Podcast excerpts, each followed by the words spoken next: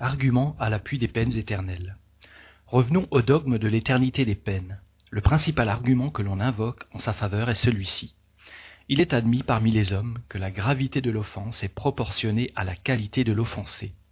Celle qui est commise envers un souverain, étant considérée comme plus grave que celle qui ne concerne qu'un simple particulier, est punie plus sévèrement. Or Dieu est plus qu'un souverain, puisqu'il est infini. L'offense envers lui est infinie et doit avoir un châtiment infini, c'est-à-dire éternel. Réfutation. Toute réfutation est un raisonnement qui doit avoir son point de départ, une base sur laquelle il s'appuie, des prémices en un mot. Nous prenons ces prémices dans les attributs mêmes de Dieu. Dieu est unique, éternel, immuable, immatériel, tout-puissant, souverainement juste et bon, infini dans toutes ses perfections. Il est impossible de concevoir Dieu autrement qu'avec l'infini des perfections, sans quoi il ne serait pas Dieu, car on pourrait concevoir un être possédant ce qui lui manquerait. Pour qu'il soit seul, au-dessus de tous les êtres, il faut qu'aucun ne puisse le surpasser, ni l'égaler en quoi que ce soit. Donc, il faut qu'il soit infini en tout. Les attributs de Dieu, étant infinis, ne sont susceptibles ni d'augmentation, ni de diminution. Sans cela, il ne serait pas infini et Dieu ne serait pas parfait. Si l'on notait la plus petite parcelle d'un seul de ces attributs, on n'aurait plus Dieu, puisqu'il pourrait exister un être plus parfait. L'infini d'une qualité exclut la possibilité de l'existence d'une qualité contraire qui l'amoindrirait ou l'annulerait. Un être infiniment bon ne peut avoir la plus petite parcelle de méchanceté, ni l'être infiniment mauvais avoir la plus petite parcelle de bonté.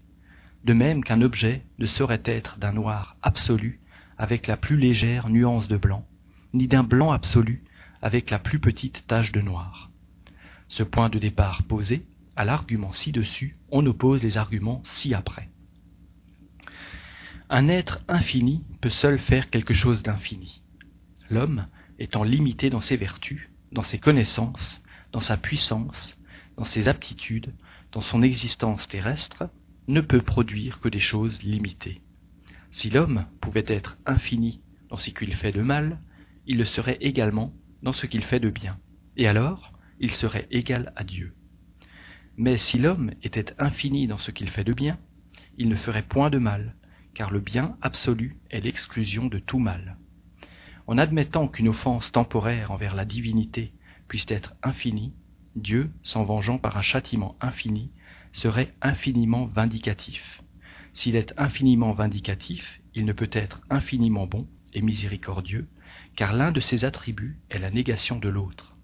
S'il n'est pas infiniment bon, il n'est pas parfait, et s'il n'est pas parfait, il n'est pas Dieu. Si Dieu est inexorable pour le coupable repentant, il n'est pas miséricordieux. S'il n'est pas miséricordieux, il n'est pas infiniment bon. Pourquoi Dieu ferait-il à l'homme une loi du pardon? S'il ne devait pas pardonner lui-même Il en résulterait que l'homme, qui pardonne à ses ennemis, et leur rend le bien pour le mal, serait meilleur que Dieu qui reste sourd au repentir de celui qui l'a offensé, et lui refuse pour l'éternité le plus léger adoucissement. Dieu, qui est partout et voit tout, doit voir les tortures des damnés. S'il est insensible à leurs gémissements pendant l'éternité, il est éternellement sans pitié. S'il est sans pitié, il n'est pas infiniment bon. À cela, on répond que le pécheur qui se repent avant de mourir éprouve la miséricorde de Dieu, et qu'alors le plus grand coupable peut trouver grâce devant lui. Ceci n'est pas mis en doute, et l'on conçoit que Dieu ne pardonne qu'au repentir, et soit inflexible envers les endurcis. Mais s'il est plein de miséricorde pour l'âme qui se repent avant d'avoir quitté son corps, pourquoi cesse-t-il de l'être pour celle qui se repent après la mort? Pourquoi le repentir n'aurait-il d'efficacité que pendant la vie, qui n'est qu'un instant, et n'en aurait-il pas plus pendant l'éternité qui n'a point de fin? Si la bonté et la miséricorde de Dieu sont circonscrites dans un temps donné, elles ne sont pas infinies, et Dieu n'est pas infiniment bon. Dieu est souverainement juste. La souveraine justice n'est pas la justice la plus inexorable, ni celle qui laisse toute faute impunie. C'est celle qui tient le compte le plus rigoureux du bien et du mal, qui récompense l'un et punit l'autre dans la plus équitable proportion, et ne se trompe jamais. Si pour une faute temporaire, qui toujours est le résultat de la nature imparfaite de l'homme, et souvent du milieu où il se trouve, l'âme peut être punie éternellement, sans espoir d'adoucissement ni de pardon. Il n'y a aucune proportion entre la faute et la punition. Donc, il n'y a pas justice. Si le coupable revient à Dieu, se repent et demande à réparer le mal qu'il a fait, c'est un retour au bien, au bon sentiment. Si le châtiment est irrévocable, ce retour au bien est sans fruit, puisqu'il n'est pas tenu compte du bien, ce n'est pas de la justice. Parmi les hommes, le condamné qui s'amende voit sa peine commuée, parfois même levée, il y aurait donc, dans la justice humaine, plus d'équité que dans la justice divine.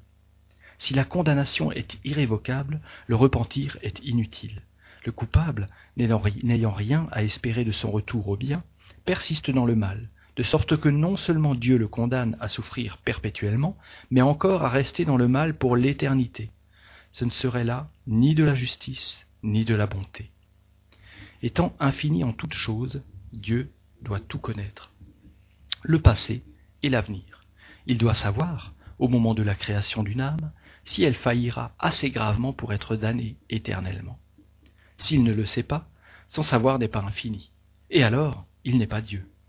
S'il le sait, il crée volontairement un être voué, dès sa formation, à des tortures sans fin, et alors il n'est pas bon. Si Dieu, touché du repentir d'un damné, peut étendre sur lui sa miséricorde et le retirer de l'enfer, il n'y a plus de peines éternelles, et le jugement prononcé par les hommes est révoqué. La doctrine des peines éternelles absolues conduit donc forcément à la négation ou à l'amoindrissement de quelques-uns des attributs de Dieu. Elle est par conséquent inconciliable avec la perfection infinie, d'où l'on arrive à cette conclusion. Si Dieu est parfait, la condamnation éternelle n'existe pas. Si elle existe, Dieu n'est pas parfait. On invoque encore en faveur du dogme de l'éternité des peines l'argument suivant. La récompense accordée au bon, étant éternelle, doit avoir pour contrepartie une punition éternelle. Il est juste de proportionner la punition à la récompense. Réfutation. Dieu crée-t-il l'âme en vue de la rendre heureuse ou malheureuse? Évidemment. Le bonheur de la créature doit être le but de sa création. Autrement, Dieu ne serait pas bon. Elle atteint le bonheur par son propre mérite. Le mérite acquis, elle n'en peut perdre le fruit. Autrement, elle dégénérerait. L'éternité du bonheur est donc la conséquence de son immortalité. Mais avant d'arriver à la perfection, elle a des luttes à soutenir, des combats à livrer aux mauvaises passions. Dieu ne l'ayant pas créée parfaite, mais susceptible de le devenir, afin qu'elle ait le mérite de ses œuvres, elle peut faillir. Ces chutes sont les conséquences de sa faiblesse naturelle. Si, pour une chute, elle devait être punie éternellement, on pourrait demander pourquoi Dieu ne l'a pas créée plus forte. La punition qu'elle subit est un avertissement qu'elle a mal fait et qui doit avoir pour résultat de la ramener dans la bonne voie. Si la peine était irrémissible, son désir de mieux faire serait superflu. Dès lors, le but providentiel de la création ne pourrait être atteint, car il y aurait des êtres prédestinés au bonheur et d'autres au malheur. Si une âme coupable se repent, elle peut devenir bonne. Pouvant devenir bonne, elle peut aspirer au bonheur. Dieu serait-il juste de lui en refuser les moyens? Le bien étant le but final de la création, le bonheur, qui en est le prix, doit être éternel. Le châtiment, qui est un moyen d'y arriver, doit être temporaire. La, plus vulgaire notion de justice, même parmi les hommes, dit qu'on ne peut châtier perpétuellement celui qui a le désir et la volonté de bien faire. Un dernier argument en faveur de l'éternité des peines est celui-ci. La crainte d'un châtiment éternel est un frein. Si on l'ôte, l'homme, ne redoutant plus rien, se livrera à tous les débordements. Réfutation. Ce raisonnement, ce raisonnement serait juste si la non-éternité des peines entraînait la suppression de toute sanction pénale. L'état heureux ou malheureux dans la vie future est une conséquence rigoureuse de la justice de Dieu, car une identité de situation entre l'homme bon et le pervers serait la négation de cette justice. Mais pour n'être pas éternel, le châtiment n'en est pas moins pénible. On le redoute, d'autant plus qu'on y croit davantage, et l'on y croit d'autant plus qu'il est plus rationnel.